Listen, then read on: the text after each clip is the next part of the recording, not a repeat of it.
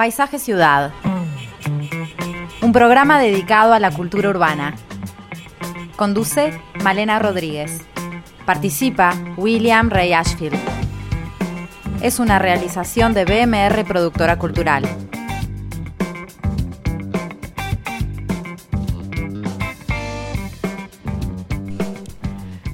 Buenas tardes a todos, bienvenidos a Paisaje Ciudad en este día divino, divino, un día espectacular para hablar de parques, de ecoparques, de pulmones verdes, de lugares de esparcimiento, lugares de contacto con la naturaleza, lugares de socialización, de práctica de deportes, de contemplación, también de aprendizaje y cuidado. Ya van a ver, hoy vamos a estar hablando del nuevo parque y de Avilariño y del ecoparque Villa Dolores. Estamos con dos invitados que en minutos nos van a estar contando un poco más eh, sobre estos, em, estos nuevos eh, lugares, eh, sus detalles. Pero antes le vamos a dar la bienvenida a el arquitecto Cristian Kucher, porque hoy Willy no está con nosotros pero nos acompaña eh, este arquitecto asiduo colaborador de Paisaje Ciudad. Bienvenido, Cristian. Gracias nuevamente. ¿Cómo andás? Muy bien, muy bien. Contento con el día. Con el día y con el tema, ¿no? es un tema que siempre gusta. Acá nos, nos, gusta hablar de jardines, de parques, de árboles. Siempre la naturaleza en medio ah, del Es un tema que no se agota, además. Mm, totalmente, ¿no? Hay mucha historia, hay muchos puntos para, para tocar en relación a, estos lugares. Y bueno, hoy nos vas a estar trayendo un poquito de, de historia. Sí, un poco de historia y un poco de reflexión y capaz también un poquito de información que, que, da para pensar, ¿no? Eh, concretamente me gustaría referirme a los parques urbanos, a los parques en las ciudades, espacios en los que en medio de la ciudad se hace presente la naturaleza, conformando ámbitos que asociamos fundamentalmente a la recreación y, y al disfrute. Seguramente todos, todos los oyentes en algún momento hayan visitado alguno de los tantos parques que tenemos por acá en Montevideo. Probablemente muchos lo hagan incluso habitualmente, eh, ya sea porque es un lindo paseo o porque es un buen lugar para descansar o para practicar un poco de deporte.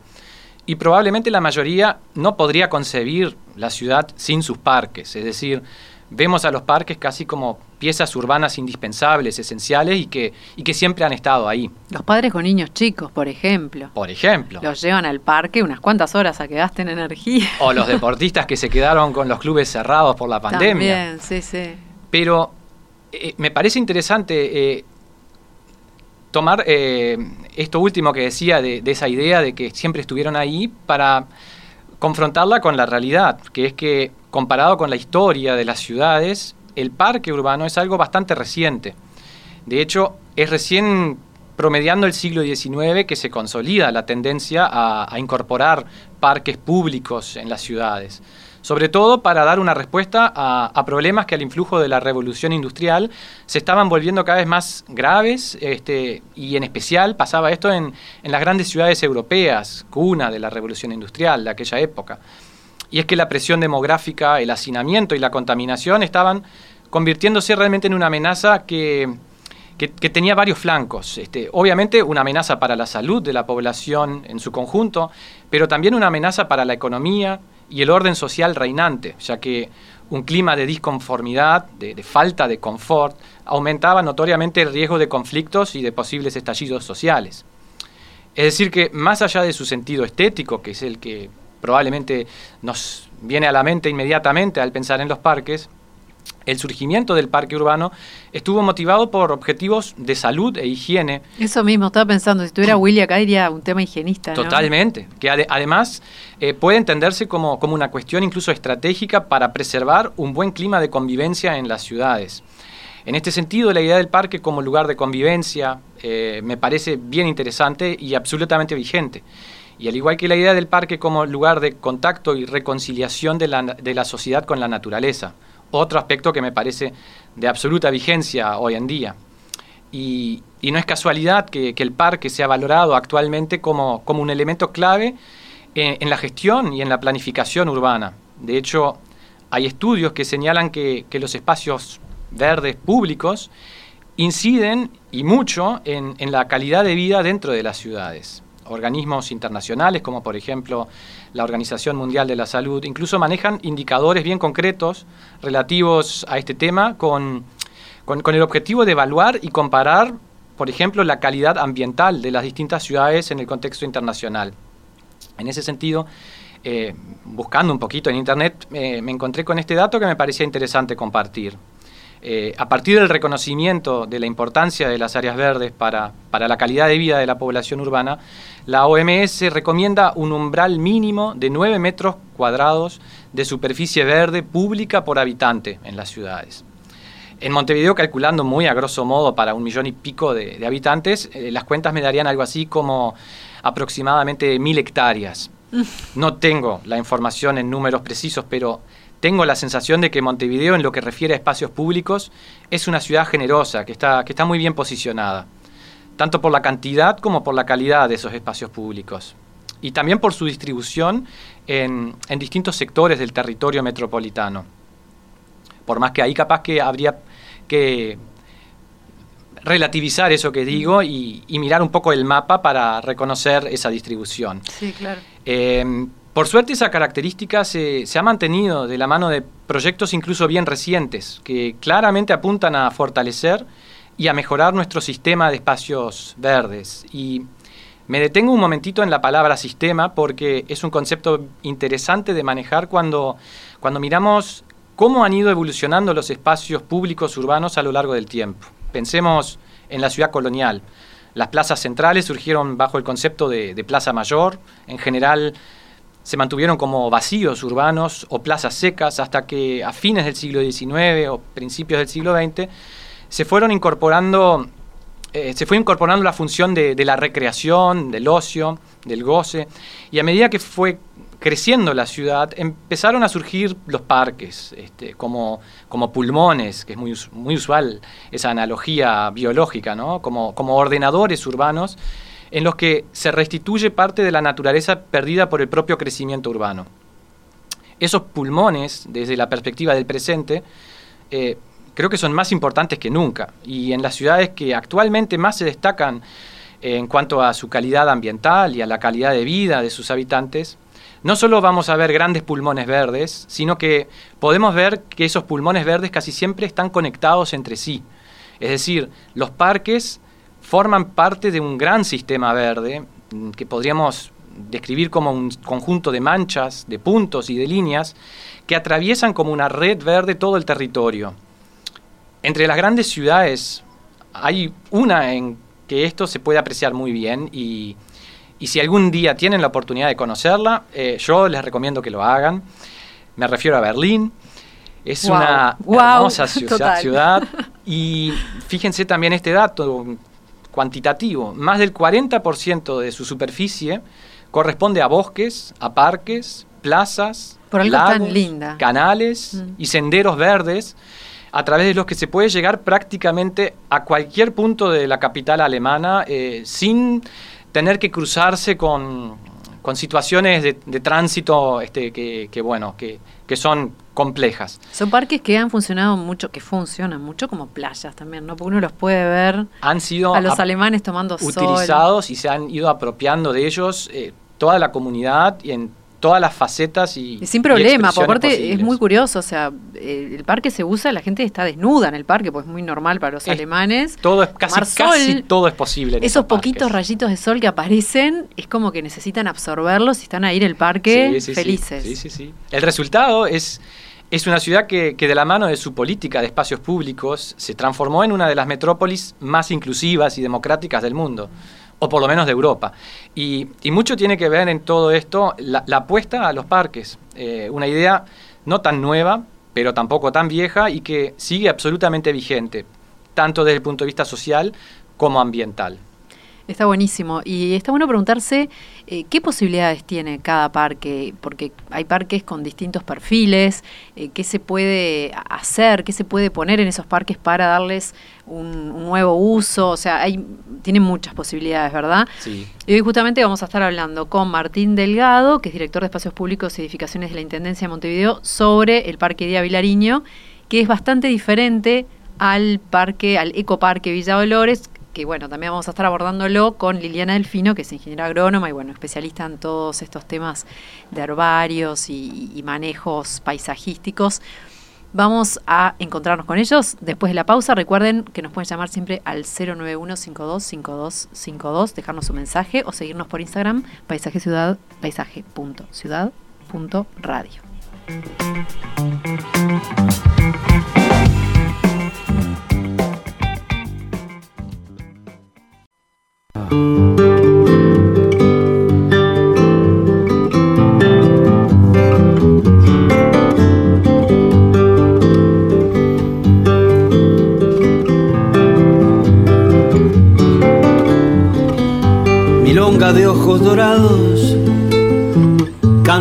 que yo quiero,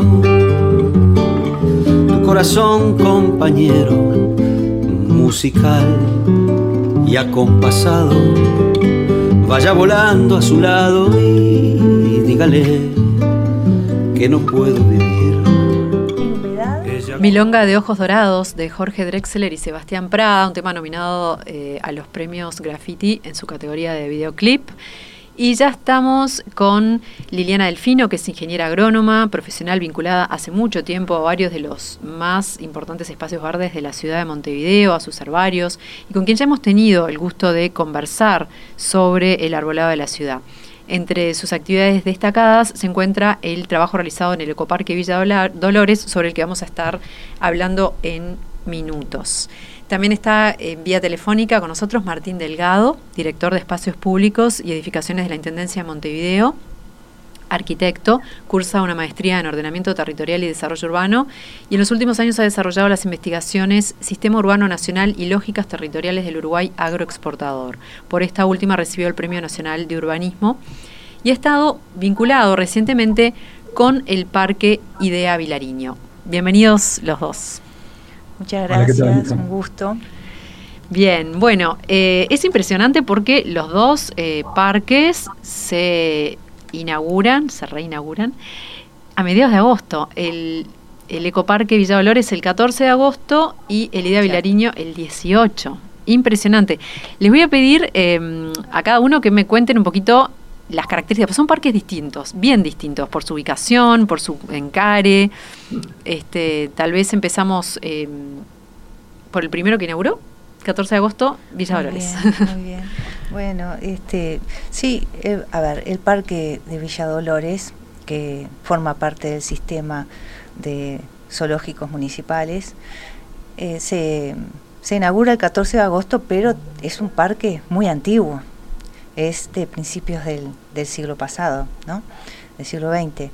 Y fue Roseli Rius que lo funda y bueno, con la idea de que fuera un zoológico y tenía características victorianas, todas sus, sus construcciones, pero ya desde ese momento había ya árboles en ese lugar, son cuatro hectáreas, eh, y bueno, empezó a, plantar más cosas. Bueno, eh, en el 2002 hicimos todo el relevamiento de todo lo que existía en el parque, eh, que hay, algunos ejemplares realmente impresionantes eh, por, su, por su especie y por su tamaño, que nosotros le llamamos monumentos vegetales, porque realmente cumplen la función como de un monumento vivo, como hay tantos en, en todo Montevideo también, que están declarados monumentos vegetales por la Intendencia Municipal de Montevideo, que bueno, que, tienen un estatus de conservación. Bueno, ahí, eh, teniendo toda esa base, a partir del año 2016 empieza todo este proceso de crear un ecoparque en Villa Dolores. Y junto con la, directora actual, que es la doctora Carmen Leisa Oyen, eh, y otros técnicos, y también, por supuesto, tengo que mencionar las becarias, a eh, Serrana Ambite y a Sofía, que ellas eh, trabajaron muchísimo en este proceso y también otros técnicos en toda la parte, digamos, de, arquitectura, eh, arquitectos, este, también becarios algunos, y, bueno, y se conforma lo que hoy es Villa Dolores, que realmente es, excepcional, porque es un pulmón verde en medio de una zona totalmente edificada, que cumple funciones muy importantes para eh, todos los para, para todos los habitantes y también para el turismo, ¿no? Y, y, bueno, y ahí lo que hicimos fue recrear los bosques de, del Uruguay. bosque ribereño, bosque serrano, bosque de parque, bosque samófilo. Eh, y, lo que tratamos fue que en ese espacio, que era bastante reducido, lo que, lo que podíamos jugar, bueno, realmente logramos eh, que, los niños puedan vivenciar como si estuviesen en un bosque, que es mm, la verdad que bastante, bastante difícil, como les digo, era un, lugar donde había muchos este, edificios, se acuerdan que estaba la elefantera, estaba, bueno, el, donde estaban los leones, eh, la jaula de los leones, eh, todo, todo eso ahora tiene otro cometido. Eh, uno cuando entra a Villa Dolores, bueno, tiene el acceso y enseguida entra a donde estaban los donde estaba el tigre, que ahora está donde estaban los rinocerontes. Antiguamente estaban los rinocerontes, ahora está el tigre. Está todo acondicionado para que el tigre esté ahí porque el tigre está muy viejito, no, no pueden trasladarlo al Parque Lecoq, no, no resistiría. Por eso se acondicionó para, para este fin. Eh, y bueno, y ahí, como les decía, donde estaba el tigre, eh, los leones, bueno, ahí se plantaron especies mm, ornamentales y la gente pasa por adentro de, la jaula. Qué momento. Qué momento, mm. qué momento. Y además se tienen que imaginar al tigre y al león viviendo ahí.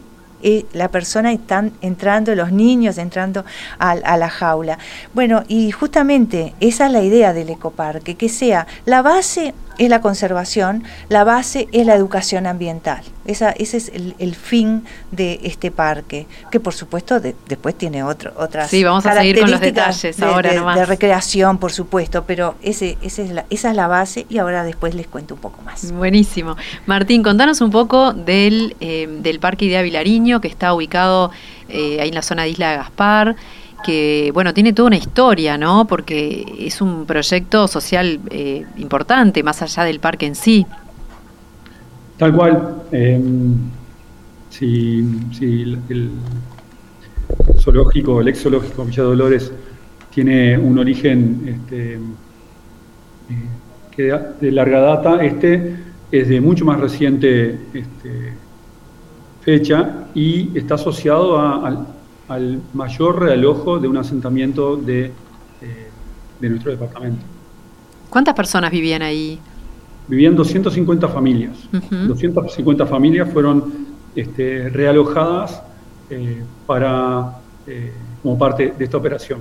Es una franja larga, ¿no? Una franja larga de terreno este, ubicada por Euskal Herria, o corregime. Es, es, una, es una tira, lo, la parte inaugurada, y acá ya voy anunciando eh, algunos, el, futuro, digamos, la primera fase de Idea Vilariño, que fue la que se inauguró eh, recientemente, es la que queda eh, a lo largo del eje de la cuenca del arroyo Malvin, que después se hace, este, se hace la Rambla Euskal a lo largo de la calle La Ravide. La Ravide hasta hace no mucho era una doble vía con un gran cantero en el medio y hacia lo que desde el principio del siglo era la cantera de los presos, estaba el asentamiento Isla Gaspar a lo largo de, yo diría, 300 y 400 metros de largo, este, volcado hasta donde eh, el desnivel importante que, tiene que ver con, con, la cantera o ex cantera de los presos, y que actualmente está ocupado por la cancha de Huracán Buceo y la ex cancha de Alien. Bien. Em, entonces, la historia es bien diferente. Si, si en Villa Dolores el, proyecto fue de, una familia importante de Montevideo que este, tenía como idea, eh, un poco en línea con lo que Cristian comentaba este, en el primer bloque, eh, un equipamiento urbano eh, acorde a, los al, pensamiento más este, progresista de, fines del siglo XIX, del principio del XX, este acá es bien diferente. Acá el espacio público nace a partir de la, eh, y en atención a, una emergencia social, a un tema eh, de, compromiso de las condiciones de salud de la, de la población que allí vivía y que revierte de alguna forma eh, la, forma, la, manera en la cual se vive ese espacio. ¿no? Imagínense, no es lo mismo un barrio que se en torno a un, a un gran asentamiento que un barrio que eh, parcialmente acoge parte de la, de la, población que allí vivía y cuando mira hacia, hacia ese lugar ahora tiene un equipamiento de, de, primera línea este, a nivel metropolitano. ¿Y cuáles fueron los ejes en los que trabajaron para este parque? O sea, ¿cómo, cómo lo pensaron en su funcionalidad, en, el esquema planteado, digamos? Acá hay, un trabajo muy importante de eh, social, ¿no? Eh, es, es, parte eh, indisoluble del diseño del parque la, la acción de, de realojo de, de, las personas que allí vivían antes. Entonces, durante una primera etapa, este, que, va, que termina en torno al año, al año 2017, se, se realiza este, este realojo y eh, a partir de, del, del momento que son, trasladadas las familias, se puede empezar a, a, trabajar con ese sitio. Digo a partir de ese momento porque eh, en muchos otros territorios podemos proyectar de antemano y tomar decisiones previos a, a, operar sobre él. En este caso, hubo todo un trabajo de, este, de evaluación eh, sanitaria del suelo que fue tomado en cuenta para poder tomar las decisiones del proyecto. Eh, acá no viene mal un poco de historia. Eh, las canteras de los presos se llama así porque eran, eran canteras en donde presos, eh, bajo la órbita del Ministerio del Interior, este, hacían trabajos este, probable, en probables condiciones, en condiciones probablemente no muy favorables de trabajo. Eh, eso hasta 1930 y a partir de ahí se convirtió en un vertedero de basura, uno de los tantos vertederos de basura de la ciudad, en donde se fue acumulando hasta durante eh, 30, 40 años una gran cantidad de basura que fue sedimentando y llenando estas los huecos dejados por las canteras. Entonces, eh, cuando eh, se, forma el asentamiento y deja de, ser, de funcionar como, como, este, vertedero, eh, la gente vive en condiciones sanitarias muy complicadas y para poder trabajar sobre ese territorio se hizo todo un trabajo de, de este, remediación, así es el término técnico, para poder asegurarnos que el suelo no, fuera, no tuviera problema de contaminación para los usuarios que, que lo fueran a habitar. Eh, entonces, eh, la, consideración de esto y la ocupación de la franja donde estaba eh, predominantemente ubicado el asentamiento como fase número uno eh, fueron insumos muy importantes a la hora de, de seguir el, las líneas generales del proyecto. Y después, eh, la anulación de la segunda vía de, de la Ravide eh, para poder ocupar eh, el suelo que tuviéramos seguros que, que no, no, estaba contaminado y que, y que era firme, eh, también es una parte importante de la, de la decisión de, de la línea de proyecto. Esto de la, sí, de la contaminación, perdón que, que, que te corto un segundito, pero había como un, había como un tema ahí con la ploembia, ¿qué se dice? Plombemia. Plombemia. Eh, eh, ¿Eso, o sea, se, se, resolvió o simplemente al no tener una exposición tan extensa de las personas no es un problema? Se hicieron eh, varios estudios, tanto antes como posterior a la remediación. La remediación es un tratamiento del suelo. Este, y eh, actualmente estamos con, con niveles este, totalmente seguros de, de, de, contaminación.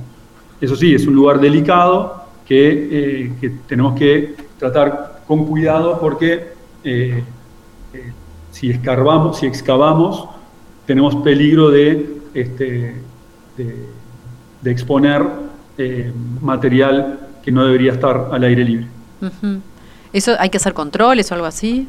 Tal cual, eso es algo que eh, forma parte de nuestro proceso de trabajo y que estamos tomando en cuenta para la siguiente etapa que, este, que va, va a empezar estamos proyectando hoy y que su construcción está programada para el año que viene. Bien, bueno, vamos a, después te voy a preguntar un poco las cosas que hay ahora allí y todo, pero volvamos a Villa Dolores, a, la naturaleza de eh, que, se ha ido conservando y recreando, porque hay este trabajo tan importante con, con la botánica, con el paisaje, y hay un herbario, por ejemplo.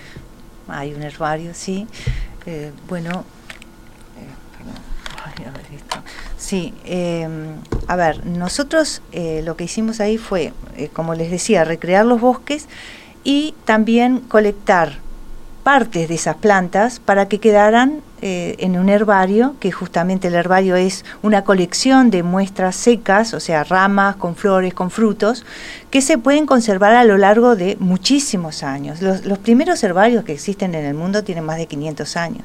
Y ahí están las especies con todas sus características, más allá de que son muestras secas, pero que eh, ayudan a que eh, uno pueda acercarse, saber cómo es la muestra, cómo es esa planta, saber que dónde fue colectada, en qué año fue colectada, quién la clasificó o quién la identificó y después este, la, la, la, montó en, en, esa, en esa, le hizo el montaje en esa cartulina, que es una cartulina donde se ponen esas, esas partes de las plantas y luego se, se guardan en lugares secos eh, y bueno, y, también se hace algún tratamiento en algún momento para evitar que los insectos las dañen.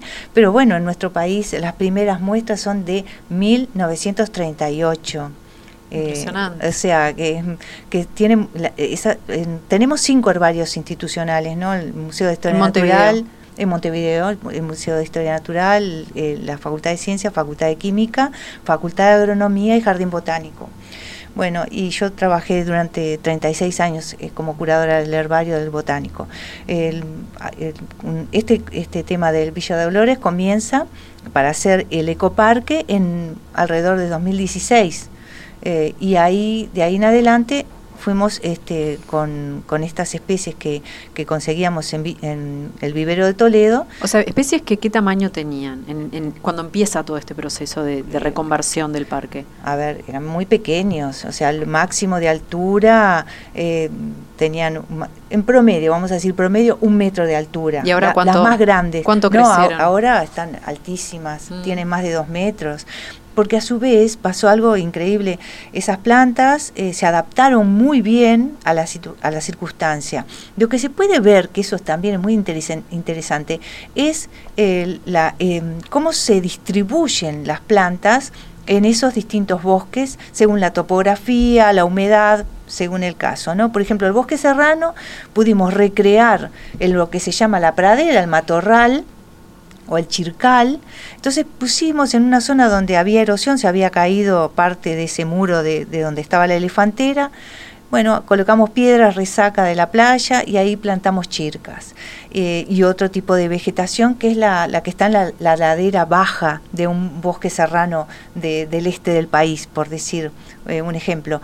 Y luego, bueno, tratamos en ese espacio muy pequeño de recrearlo. Entonces vamos colocando eh, las especies de acuerdo a eso, a cómo va el bosque serrano, ladera baja, ladera media y ladera alta, más allá de que no están, no hay un cerro, pero podemos recrearlo. Las especies siguen eh, una, una, línea que se representa en la naturaleza. Lo mismo en el bosque ribereño. Pusimos las especies más hidrófilas cerca de donde están los flamencos, que hay un, estanque muy grande.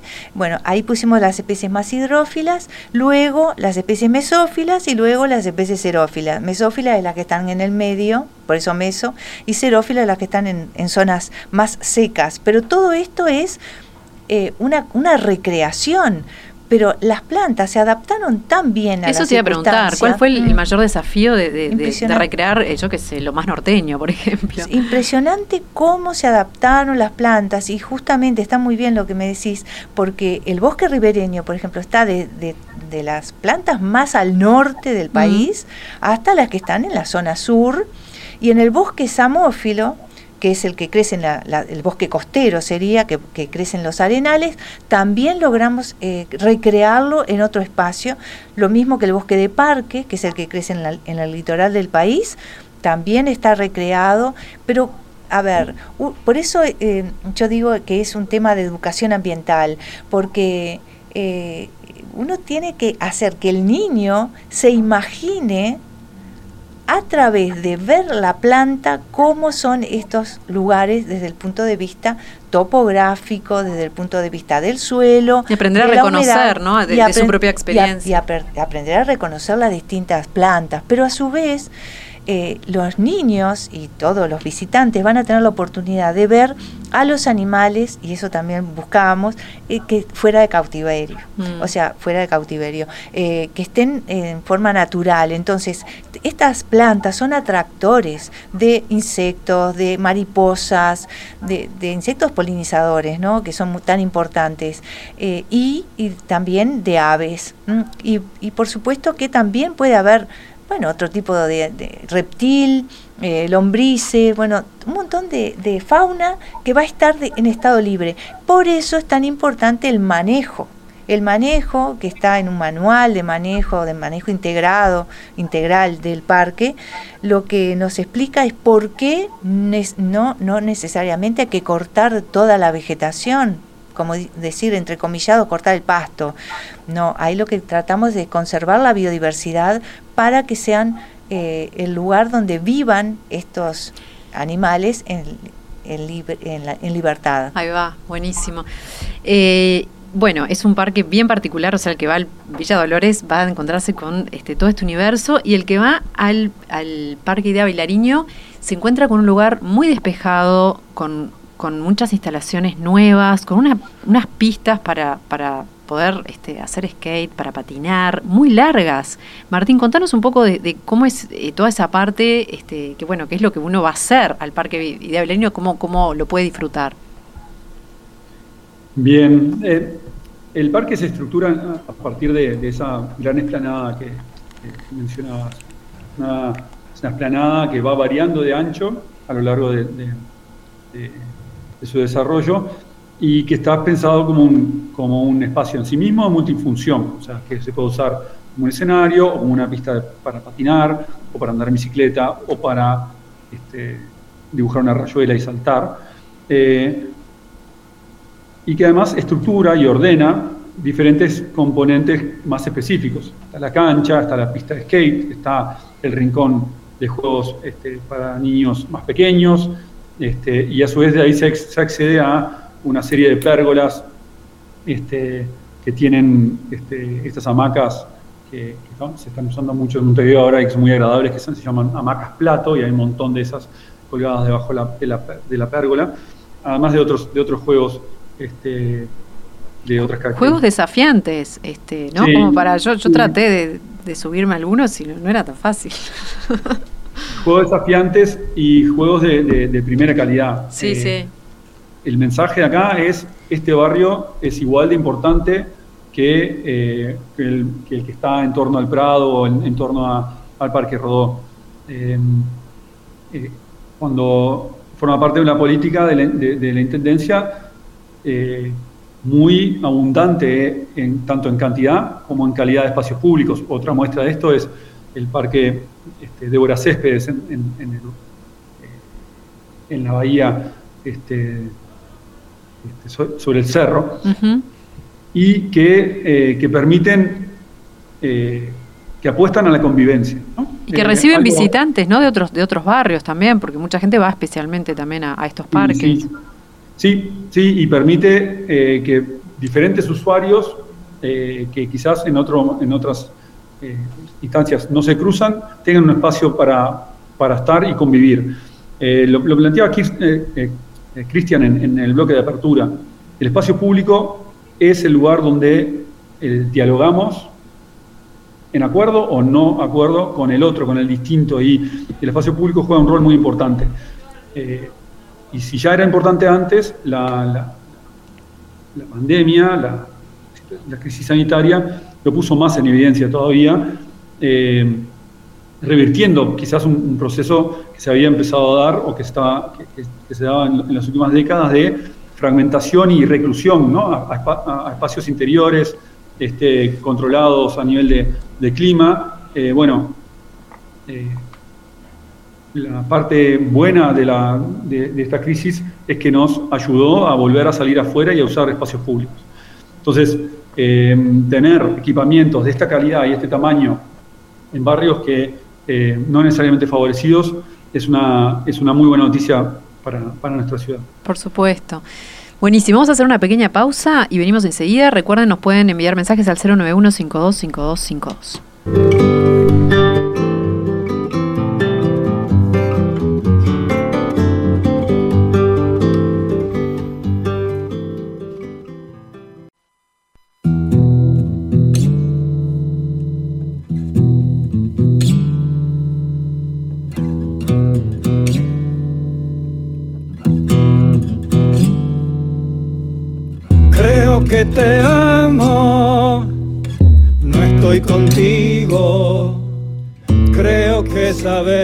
Que digo, ya no creo en mí, ni creo en ti. Creo que te amo, no sé qué digo, creo que tu mano... Creo que te amo, este tema de Fernando Cabrera, incluido en su álbum Simple, nominado a Mejor Álbum en los premios Graffiti. Y seguimos conversando con Liliana Delfino eh, a propósito del Ecoparque Villa Dolores y Martín Delgado del Parque de Avilariño. Pero antes de seguir la conversación, me gustaría eh, escuchar a uno de los responsables em, de, la, de la escultura que hay en el Parque Idea Vilariño, en 2020, al cumplirse los 100 años del natalicio de la poeta, la Intendencia de Montevideo organizó un concurso de proyectos de artes visuales en su homenaje. La escultura Idea en un papel, creada por Victoria de Álave, Maite Faguaga, Bruno Labonora y Santiago Vera, fue la pieza ganadora por unanimidad, por lo que fue colocada en este parque que lleva su nombre. La propuesta invita a un encuentro con Idea Vilariño y la poesía a través de esta pieza que, según eh, lo que señaló el fallo del jurado, representa bien la austeridad y el despojamiento de su estética y la esencialidad de su decir. La pieza exhibe el manuscrito del poema quinto, perteneciente al libro Poemas de Amor de Idea Vilariño del año 1965. Vamos a escuchar lo que decía al respecto Victoria de Álava. Homenajear a un artista es una tarea muy linda y gratificante, pero no es nada sencilla. El acercamiento, la entrada en el diálogo con la persona, con su obra, desde un lenguaje expresivo diferente al que el propio artista plantea, es por sí mismo una gran abertura creativa, pero en última instancia un trabajo de síntesis y de captura de algún tipo de esencia del artista en sí mismo. Indagando un poco sobre la vida y la obra de Idea, llegamos a la conclusión que hay como un concepto que queda muy claro y es que el verdadero ser de Idea se expresa a través de su obra y que se podría llegar a afirmar que Idea es su poesía. Entonces, partiendo un poco de esa idea, empezamos a centrarnos en esta concepción simbólica que es del homenaje en el punto más destacado de su carrera literaria que eh, entendemos que son sus poemas de amor y que en nuestro imaginario los poemas de amor de ideas flotan como hojas manuscritas de papel al viento sobre un escritorio en la costa de las Toscas. Partiendo un poco de esa premisa eh, y celebrando el trabajo, pero sobre todo la visión del mundo que Idea hace a través de su palabra y de su poesía, decidimos tomar un manuscrito original de su obra y lo transformamos en una gran pieza escultórica que reivindica a su obra. Así más o menos surge lo que es idea en un papel.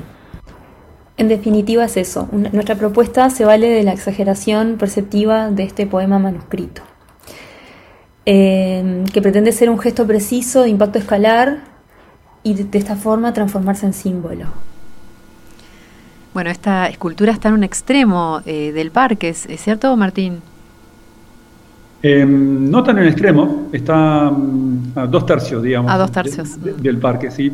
Es cerca del, de, la edificación donde están los cuidaparques, eh, que se, distingue. Ahora que, los árboles todavía no, no, están en su porte este, final, digamos, eh, los, elementos que más destacan son las pérgolas y este pequeño volumencito donde están los baños públicos eh, y, el local donde los cuidaparques este, tienen su, lugar de descanso. Búsquenla, esta escultura, eh, en, la, web, en las redes, porque es muy, muy bella realmente, es como una hoja este, doblada con este poema escrito que se trasluce, bueno, el cielo, ¿no? Porque quedan las letritas este, como perforadas, digamos, en, en, este, en esta plancha doblada, no sabría bien cómo definirla. Eh, hablabas recién de los árboles. Me gustaría este, saber, Liliana, vos me comentaste algo en, el corte en relación a los árboles del parque y de Avilariño. Sí, eh, es interesante que, y es un concepto que se utiliza en otras partes, que bueno, los parques tengan un hilo conductor, o sea, que sean un corredor biológico donde los insectos, las aves puedan ir de un parque en otro. Ahí cerca está el parque de, la Facultad de Ciencias, en Mataojo, Iguá, y ahí eh, hay muchas, bueno, el parque es todo plantas nativas, hay algunas que, estaban de antes, algunos, algunas tipas, pero que son de la región, o sea que ahí hay un parque de, de flora nativa con, eh, con árboles de la región, que eh, es un lugar donde justamente se se conservan toda la, todo lo que tiene que ver con, con la fauna. Y bueno, y, luego pueden ir picando, por decir de algún modo, al parque de Idea Vilariño, donde hay árboles que fueron conservados sea que es realmente, hay algunos ejemplares de gran tamaño en, en el Parque de Idea Vilariño. Ahora se le suman las plantaciones nuevas, que hay, bueno, hay que esperar que, que, crezcan, pero bueno, mientras tanto nosotros vivimos, como digo, muchas veces alguien dice, ay, vas a plantar un árbol y vas a tener que esperarlo. No, digo, no me voy a quedar sentada mirándolo, como crece. Los árboles van creciendo y de repente un día tenemos un árbol de gran tamaño y bueno, pasaron no muchos años. Entonces, bueno, es, es realmente una obra muy loable el hecho de, de, hacer parques y plantar árboles. Para eso es la, lo que se llama la equidad intergeneracional, porque esos parques después quedan para las generaciones futuras. Bueno, entonces, bueno, después de ahí va al Villa Dolores, después pasan por la, por la el Parque Lineal de la Costa, luego siguen, bueno, eh, Parque Valle, Parque, eh, todo el Prado, Se forma un, entramado biológico en la ciudad. Es un entramado biológico y a su vez además tenemos todos los árboles. Esto es una, una ciudad muy arbolada. Eh, que realmente se puede apreciar desde zonas altas, como cuando bueno vamos al mirador de, de la Intendencia Montevideo, ahí podemos apreciar que es una ciudad verde y eso realmente es, como decía Cristian, muy importante de la cantidad de metros cuadrados que, tenemos para cada habitante. Y tanto que se habla de la movilidad, es un poco también pensar en la movilidad para los insectos, para las aves, para los animales en general. Eh, es algo que en, otras ciudades, eh, se me ocurre Londres, por ejemplo, ha motivado realmente eh, iniciativas bien interesantes de generar mm, corredores eh, verdes atravesando todo el tejido urbano a través de distintos recursos. Este, desde una bicisenda este, equipada este, con, vegetación hasta eh, huertas comunitarias, cubiertas verdes en edificios. hay, hay, muchísimos recursos y creo que, creo que es interesante tomar nota de estas cosas. Montevideo tiene mucho ya hecho y creo que hay un enorme potencial como para, para enriquecernos aún más desde ese punto de vista.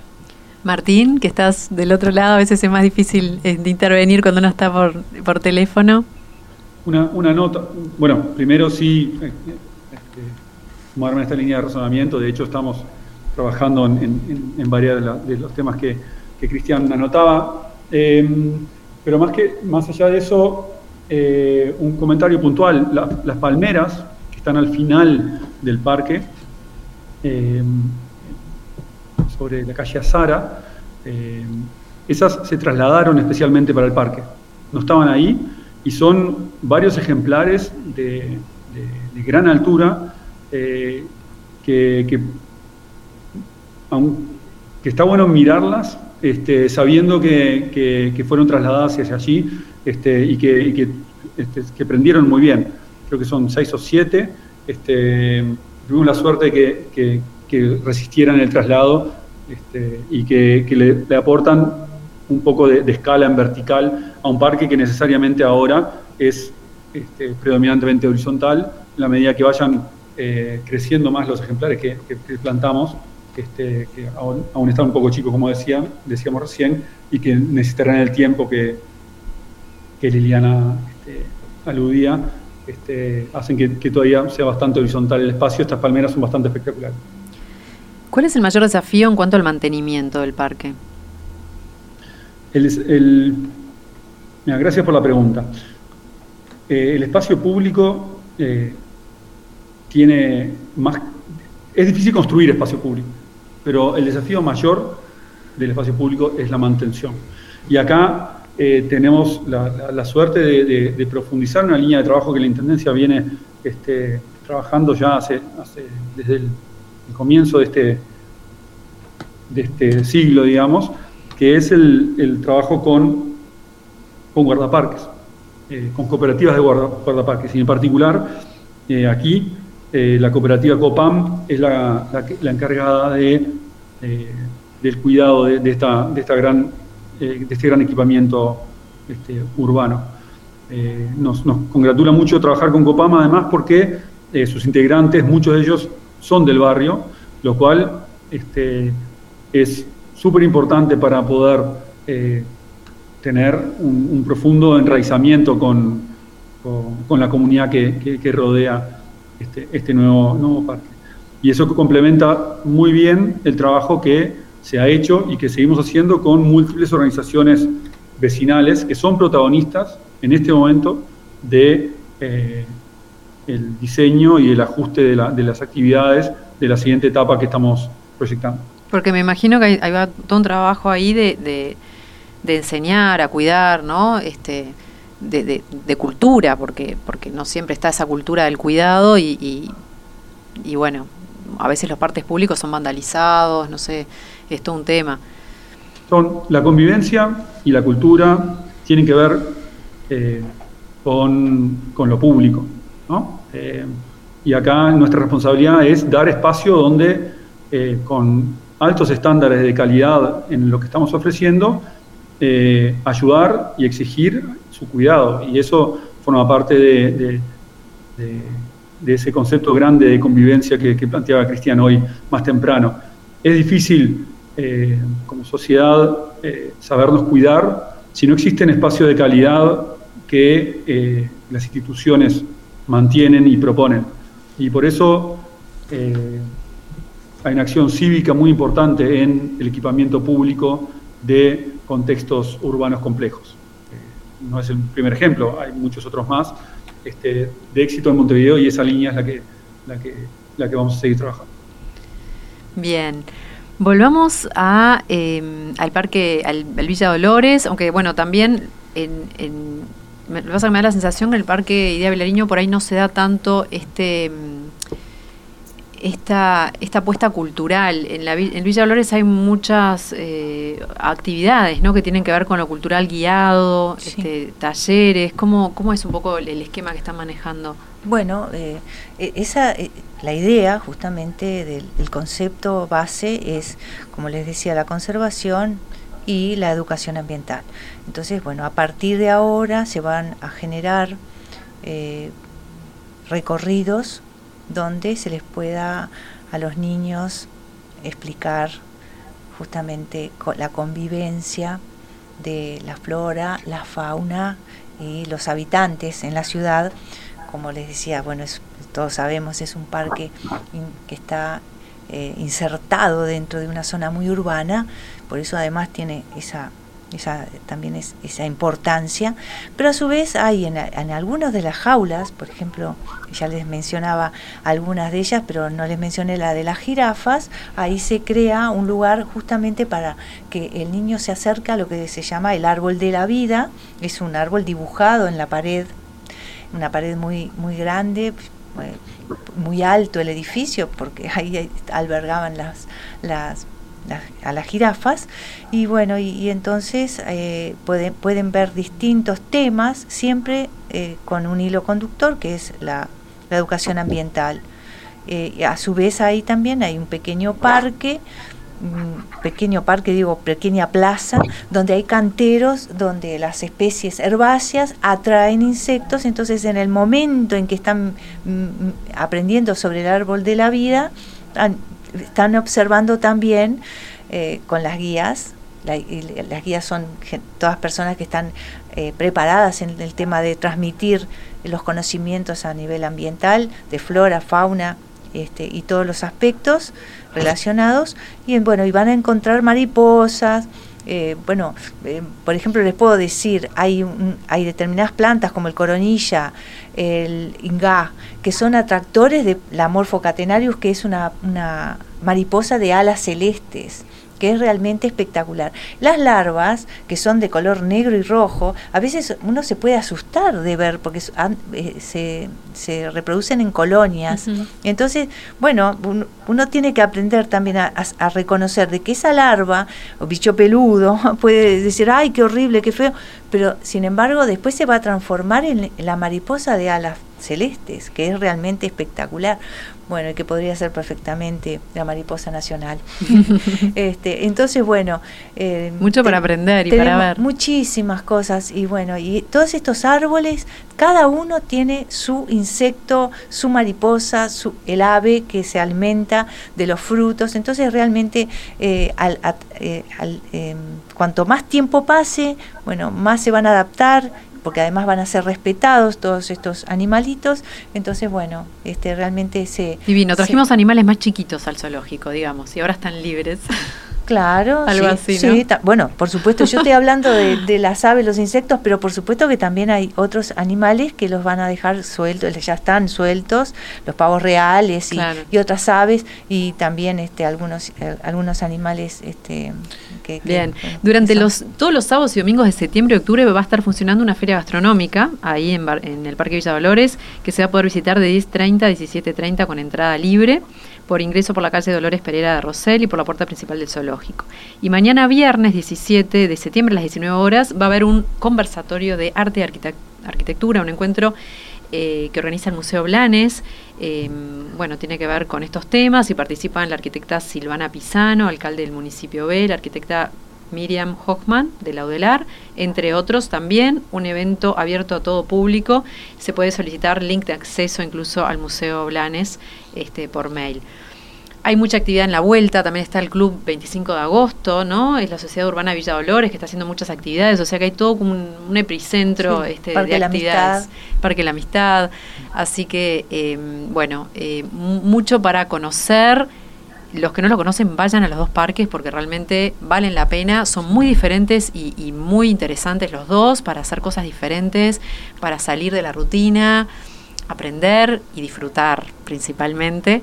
Así que bueno, Liliana y Martín, muchísimas gracias por haber, haber venido. Muchas gracias Cristian, como siempre, que es un placer contar con tus columnas. Encantado y tomo nota de que si planto coronillas, después voy a tener mariposas celestes. Sin duda. a plantar coronillas entonces. sin duda. Bueno, que pasen muy bien. Gracias. Nosotros, muchas gracias, Martín, y muchas gracias a todos por escucharnos. Nos estamos encontrando nuevamente aquí en Paisaje Ciudad en una semana. Disfruten. Paisaje Ciudad. Un programa dedicado a la cultura urbana. Conduce Malena Rodríguez. Participa William Ray Ashfield. Todos los jueves a las 14 horas con repetición a las 21 en Radio Mundo 1170 AM.